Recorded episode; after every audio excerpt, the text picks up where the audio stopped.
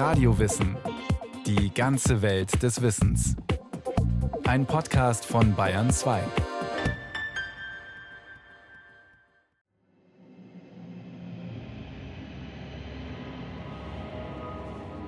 Da streckt der Kyklop voller Wut fluchend die Hände empor zum Sterngewölbe des Himmels und rief: Höre mich, Poseidon, finster gelockter Erderschütterer und Meeresbeherrscher. Bin ich wirklich dein Sohn und rühmst du dich meinen Erzeuger? Gibt das nicht Heimkehr der Städteverwüster Odysseus? Er, des Laertes Sohn, der mich geblendet hat, wohnhaft in Ithakas Eiland. Ward ihm aber bestimmt, zurückzukommen zu den heimischen Fluren der Väter. Lass ihn spät, unglücklich, entblößt von allen Genossen heimkehren auf fremdem Schiff und Elend finden im begüterten Hause. Also flehete laut Polyphem. Ihn erhörte sein Vater Poseidon. Polyphem, so ist es im neunten Gesang von Homers Odyssee zu lesen, war ein einäugiger Riese und er war Kannibale. Jetzt aber war dem schreckenerregenden Monster der Appetit auf Menschenfleisch gründlich vergangen. Denn Odysseus, der Eroberer von Troja, hatte ihn durch eine List gewissermaßen schachmatt gesetzt. Zwar hatte Polyphem, heimtückisch wie er war, Odysseus und seine Gefährten in einer Höhle eingesperrt, um sie der Reihe nach aufzufressen. Der gewiefte Superheld aber trickste den finsteren Rohling aus. Literweise gab er ihm schweren Wein zu trinken. Kaum, dass der Kyklop, vom Alkoholrausch übermannt, eingeschlafen war, überrumpelten ihn die tapferen Griechen. Todesmutig rammten sie ihm einen mächtigen, zugespitzten Holzpfahl ins Auge. Dumm daran war nur, Polyphem, so will es die Mythologie der alten Griechen, war ein Spross von Poseidon, dem Gott des Meeres.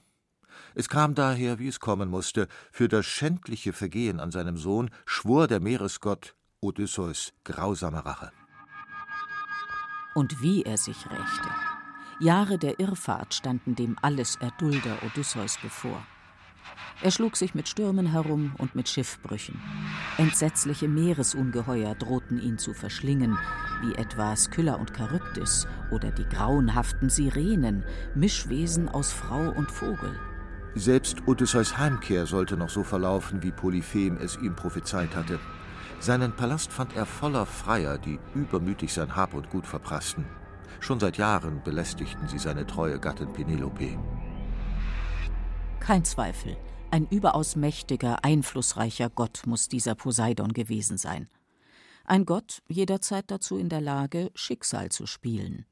Was freilich nicht weiter verwunderlich war. Poseidon war ein Bruder von Zeus, ein Bruder des Chefs.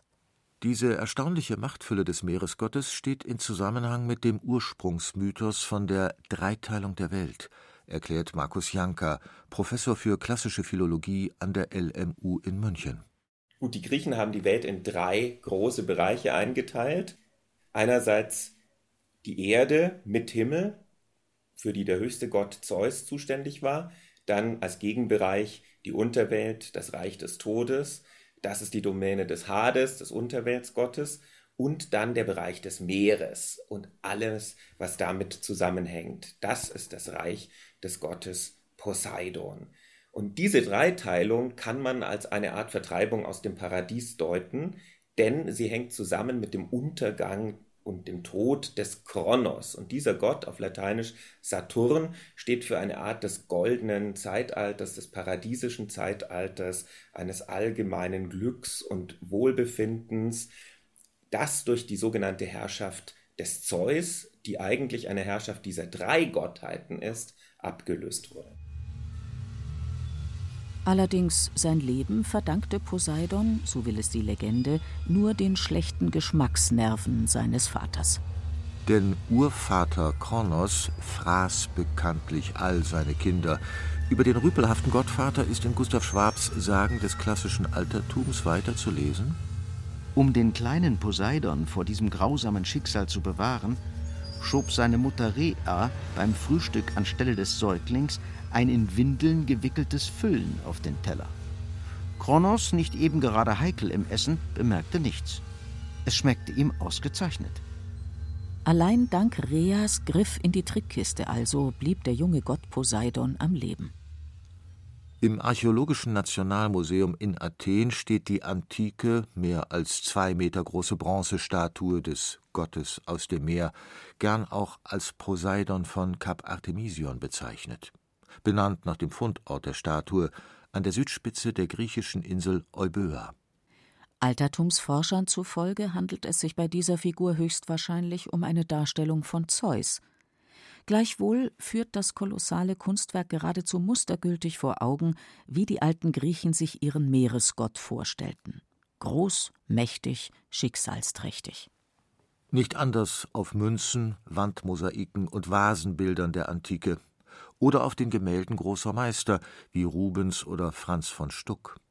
Auch hier figuriert der Meeresgott stets als gewaltiger Erderschütterer und hünenhafter Titan ein wilder, vor Kraft nur so strotzender Gott. In der Hand den mächtigen Dreizack, auf einer Art Streitwagen stehend, den große Hippokampen ziehen.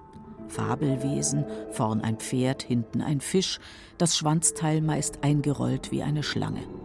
An Poseidons Seite Amphitrite, seine holdselige treue Gattin und Meereskönigin. Amphitrite, eine Tochter des ägäischen Meeresgottes Nereus, galt als eine nette, etwas kühle Person. Anders als ihre oft zickigen olympischen Schwestern lebte sie, wie es heißt, recht häuslich.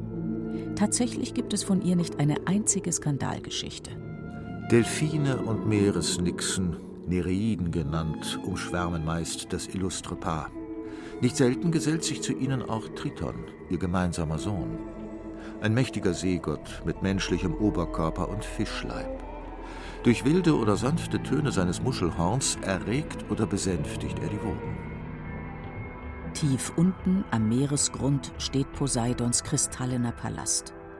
Ist der Gott nicht anderweitig beschäftigt, so bricht er von dort aus zu seinen routinemäßigen Fahrten über die Meere auf. Ist Poseidon übellaunig oder ergrimmt, dann erschüttert er dabei das Meer und die Erde, indem er mit seinem gefürchteten Dreizack in die Wogen und in die Uferfelsen stößt. Quasi als Fachmann für spektakuläre Naturkatastrophen verursacht er auf diese Weise Orkane, Erdbeben und Überschwemmungen. Oder bringt Schiffe zum Sinken. Denn im Zorn galt der Meeresgott als gewaltig aufbrausend, darin ganz den ihm zugehörigen Elementen ähnlich. Aber nicht nur durch Aufwühlen der Wogen oder Überflutung ganzer Länder lässt Poseidon die Schuldigen seinen Zorn fühlen. Er schickt auch den Menschen schreckliche Ungeheuer aus der Tiefe. Freilich hatte der Meeresgott auch seine guten Seiten. So galt Poseidon als Gewährer glücklicher Seefahrt.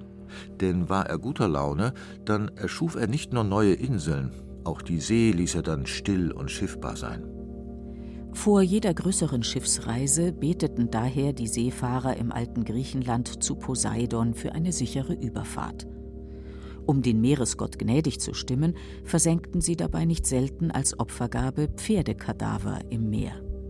Die elementare Rolle, welche Poseidon in der Vorstellungswelt der alten Griechen spielte, verdeutlicht Markus Janka. Poseidon ist nicht nur Gott des Meeres und von allem, was mit dem Meer zusammenhängt. Das ist ja in der griechischen Mythologie ein ganzer Kranz von wuselnden Gestalten, von Nymphen, von Najaden, von kleineren Meeresgottheiten, die insbesondere für Verwandlung stehen. Das Meer in seinem ständigen Wogen steht beispielhaft für Verwandlung. Damit zusammenhängt, dass Poseidon als Gott des Meeres auch ein Gott der Verunsicherung ist. Das Meer kann sich jederzeit in eine Drohkulisse und in eine tödliche Falle für die griechischen Seefahrer verwandeln und es bringt See- und Erdbeben hervor. Das heißt, Poseidon ist der Erderschütterer, der Gefährder. Gleichzeitig und in einem gewissen Gegensatz dazu steht Poseidon als ein Gott der Sicherheit, der Städten ihre feste Ordnung gibt, der also auch die Mauern von ganz berühmten Städten mitgebaut und errichtet hat. Wie etwa die Mauern des sagenumwobenen Troja. Auch sie gehen der Überlieferung nach auf Poseidon zurück. In dieser Funktion ist Poseidon der Schutzgott sehr vieler Städte, die am Meer gelegen sind. Das ist die griechische Vorstellung. Poseidon, der Meeresgott, betreut und sichert in allererster Linie die seinem Element nahegelegenen Städte. Und das wohl berühmteste Beispiel ist sicherlich Atlantis, das nicht mal Heinrich Schliemann ausgraben hätte können, unter dem Meer versunken, wie es denn ist, oder überhaupt nur im Mythos geboren. Als Atlantis Stammvater gilt Poseidon und als Schutzgott der dem Meer benachbarten Städte. Und Atlantis ist in den wenigen Quellen, die wir haben, bei Platon in diesen märchenhaften Erzählungen, die er seinen philosophischen Gesprächen einfügt, als eine Art Gegenstück zu einem urzeitlichen Athen konstruiert. Und auch Athen ist ja als Stadt am Meer konzipiert, als Seemacht und als eine Stadt, die dem Poseidon nahesteht, wiewohl in dem ursprünglichen Streit um die Stadt dann Athene den Sieg über Poseidon davongetragen hat. Was Frauengeschichten anbelangt, war Poseidon alles andere als ein Kostverächter. Dem erotischen Tatendrang seines Bruders Zeus jedenfalls stand der Meeresgott in nichts nach. Er vergnügte sich mit allen Frauen, die seine Lenden reizten. Ob seine Affären, in der Regel mit bildhübschen Meeresnymphen, standesgemäß waren oder nicht, spielte dabei ebenso wenig eine Rolle wie der Umstand, dass er selbst verheiratet war. Zwar gibt es, was die Resultate seiner Charmoffensiven gegenüber der holden Weiblichkeit angeht, keine standesamtliche Statistik, so geben manche Quellen die Zahl seiner Nachkommen mit 174 an. Doch muss man das wohl eher symbolisch als arithmetisch sehen. Aus moderner Sicht mag befremden, dass die griechischen Götter auf erotischem Gebiet ungemein aktiv gewesen sind, vielleicht auch attraktiv, je nachdem, welchem Dichter man glauben darf. Die Dichter sind ja die Quellen für diese Geschichten, aber nicht nur sie allein. Auch in der realen Geschichte finden wir viele Zeugnisse für Liebschaften der höchsten Götter, vor allem Zeus als des Göttervaters. Vater, das steckt ja schon in dem Namen, dass er Vater sehr vieler gewesen ist, aber auch der Meeresgott war ungemein vielseitig tätig auf diesem Bereich. In der realen Geschichte hat das seinen Hintergrund in einer gewissen Geltungssucht vieler griechischer Städte und Gemeinden, die sich und ihre Tradition und oft ihr Herrschergeschlecht auf die allerhöchsten Götter zurückführen wollten. Und da man einen göttlichen Stammvater brauchte, brauchte man dann auch eine göttliche Stammmutter, die sich in einer Liebschaft mit diesem Gott entweder freiwillig oder häufiger gezwungen ergeben hat. Ähnlich den Seeleuten hatte auch der Gott der Meere in vielen Ländern Bettgespielinnen, die ihn reichlich mit Nachkommenschaft versorgten. So zeugte der Meeresgott unter anderem auch den Riesen Orion. Aber auch Pegasus, das geflügelte Wunderross, galt als ein Kind des Poseidon. Der Sage nach sprang es aus dem Hals seiner geliebten Medusa. Geradezu abgöttisch vernarrt soll Poseidon in einen schön gelockten Jüngling namens Pelops gewesen sein. Ihm schenkte der Meeresgott, wie es heißt, ein prachtvolles Pferdegespann. Dessen geflügelte Pferde galten bei Wettrennen als unbesiegbar. Eine der wohl bekanntesten Geschichten über Poseidons Liebesleben ist die seiner Hochzeit in Widdergestalt. Bei dem Mythenforscher Karl Kerenyi heißt es dazu: Theophane die Tochter des Königs Bisaltes von Makedonien war wunderschön. Von zahllosen Freiern wurde sie daher umworben. Allein auch Poseidon hatte ein Auge auf die Schöne geworfen. Von Liebesverlangen entflammt, schlich sich Poseidon heimlich bei Nacht unerkannt in den Palast des Königs, raubte Theophane und entführte sie auf eine abgelegene Insel. Die geraubte Braut verwandelte er alsdann in ein Schaf. Sich selbst verwandelte der Meeresgott in einen Widder. Auch verwandelte er alle Einwohner der Insel in Schafe. Auf diese Weise blieb das Liebespaar unerkannt und Poseidon beging seine Widderhochzeit. Eine Metamorphose also diente Poseidon, wie so oft in der Mythologie der alten Griechen, als Startrampe ins Liebesglück. Aus der Verbindung des Meeresgottes mit Theophane entsprang der Legende nach der Widder mit dem goldenen Vlies eben jenes goldene Vlies, nach dem später Jason und die Argonauten suchten. Wächter über die globale Seefahrt, Gott des delphischen Orakels, Liebhaber im Dauerstress.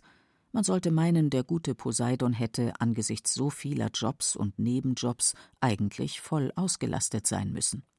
Allein dem Meeresgott unterstand auch noch die Fortbewegung zu Lande, soweit sie durch Pferde erfolgte. Nicht ohne Grund. Neben dem Delphin war Poseidon auch das Pferd heilig. Nach der griechischen Bezeichnung für Pferd trug der Gott daher den Beinamen Hippios. Es verwundert, dass der Meeresgott Poseidon mit dem Pferd und auch mit dem Kult der Pferde im alten Griechenland in Verbindung gebracht wird. Diesen Kult gibt es sehr, sehr häufig. Die Wissenschaftler streiten, wie es zu dieser engen Verbindung gekommen ist. Hängt es damit zusammen, so fragen manche, dass auch die griechischen Götter ähnlich wie, wie die ägyptischen tiergestaltig gedacht werden sollen, dass sie ursprünglich aus tiergestaltigen Gottheiten oder Götzen entstanden sind und erst später diese edle menschliche Form angenommen haben. Das ist ein umstrittener Punkt. Unumstritten ist, dass es diese Verbindung von Poseidon mit dem Pferd gibt, auch mit dem Pferderennen. Denn Poseidon war der Patron, der Schutzgott von vielen Spielen, zu denen alle Griechen zusammenkamen und für die die griechische Wettkampfkultur ja gerühmt worden ist. Besonders die pythischen Spiele waren unter dem Schutz des Gottes Poseidon gestanden.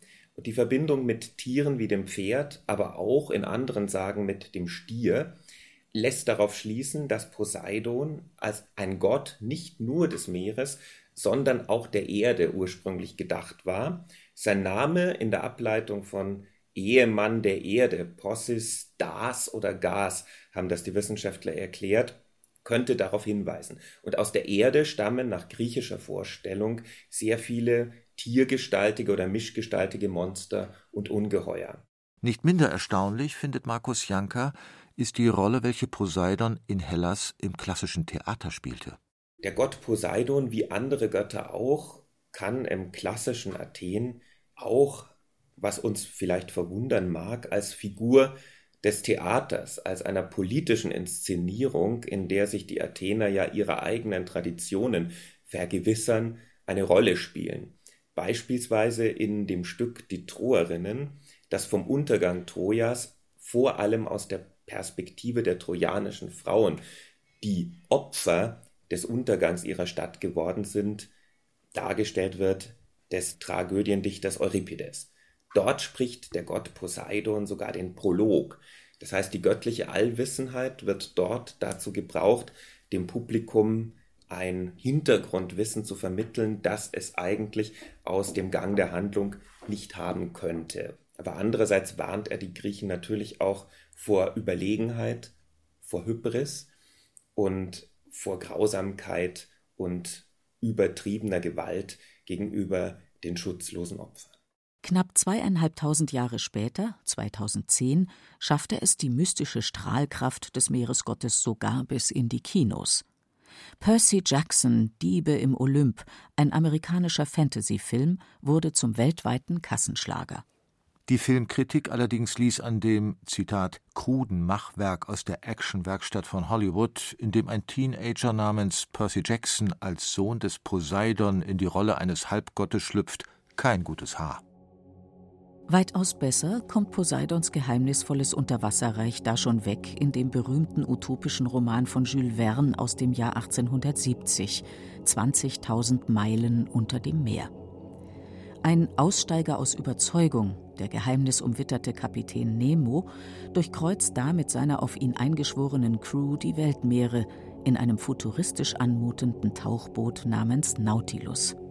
Enttäuscht von der Oberflächlichkeit der Welt hat Nemo mit der Menschheit gebrochen. Die Männer der Nautilus versorgen sich ausnahmslos aus den Schätzen der Tiefsee. Meerespflanzen und Meerestiere dienen ihnen als Nahrung. Um den Treibstoffbedarf des mit Elektrizität angetriebenen Unterseeboots zu decken, beuten sie unterseeische Kohleflöze aus. Heute ist Nemos allergrößte Sorge, dass durch die Habgier des Menschen auch das empfindliche Ökosystem der Weltmeere in Gefahr geraten könnte, zu einer traurigen Realität geworden. Ist doch die Artenvielfalt der Ozeane durch maßlose Überfischung akut bedroht. Auch wird Poseidons Reich in steigendem Maß als Müllhalde missbraucht. Meeresbiologen zufolge kommen auf ein Planktonteilchen inzwischen sechs mikroskopisch kleine Plastikteilchen. In dem skurrilen 1920 publizierten Prosastück Poseidon von Franz Kafka wird der Meeresgott gar zur tragischen Figur. Seine groteske Parabel wollte Kafka als Warnung vor einer durch seelenlose Bürokratie und kaltes Effizienzdenken entmenschlichten Gesellschaft verstanden wissen. Symbolisch stellt Kafka daher den Meeresgott als unzufriedenen Verwalter der Gewässer vor. Erstickt von unendlicher Arbeit sitzt Poseidon, einem griesgrämigen Beamten gleich, Tag ein, Tag aus nur rechnend auf dem Meeresgrund. Seine geliebten Meere hingegen sieht er nur flüchtig. Allein die Vorstellung, dass er dieses Versäumnis jederzeit werde nachholen können, ist für Kafkas submarinen Workaholic ein Trost. Poseidon pflegte zu sagen, er warte damit bis kurz vor dem Weltuntergang. Dann, nach Durchsicht der letzten Rechnung, werde sich sicherlich ein stiller Augenblick ergeben, um noch schnell eine kleine Rundfahrt über die Meere zu machen dass auch wir von der Zahlenwelt beherrschten Menschen der Moderne, ähnlich Kafkas Poseidon, über dem Rechnen zu leben vergessen? Das beim Zeus mögen die Götter verhindern.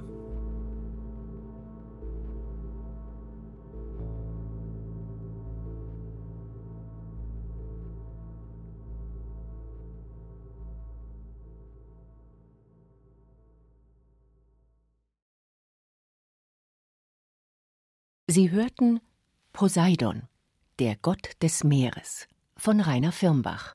Es sprachen Andreas Neumann, Beate Himmelstoß und Wolfgang Pregler. Technik Daniela Röder. Regie Irene Schuck. Eine Sendung von Radio Wissen.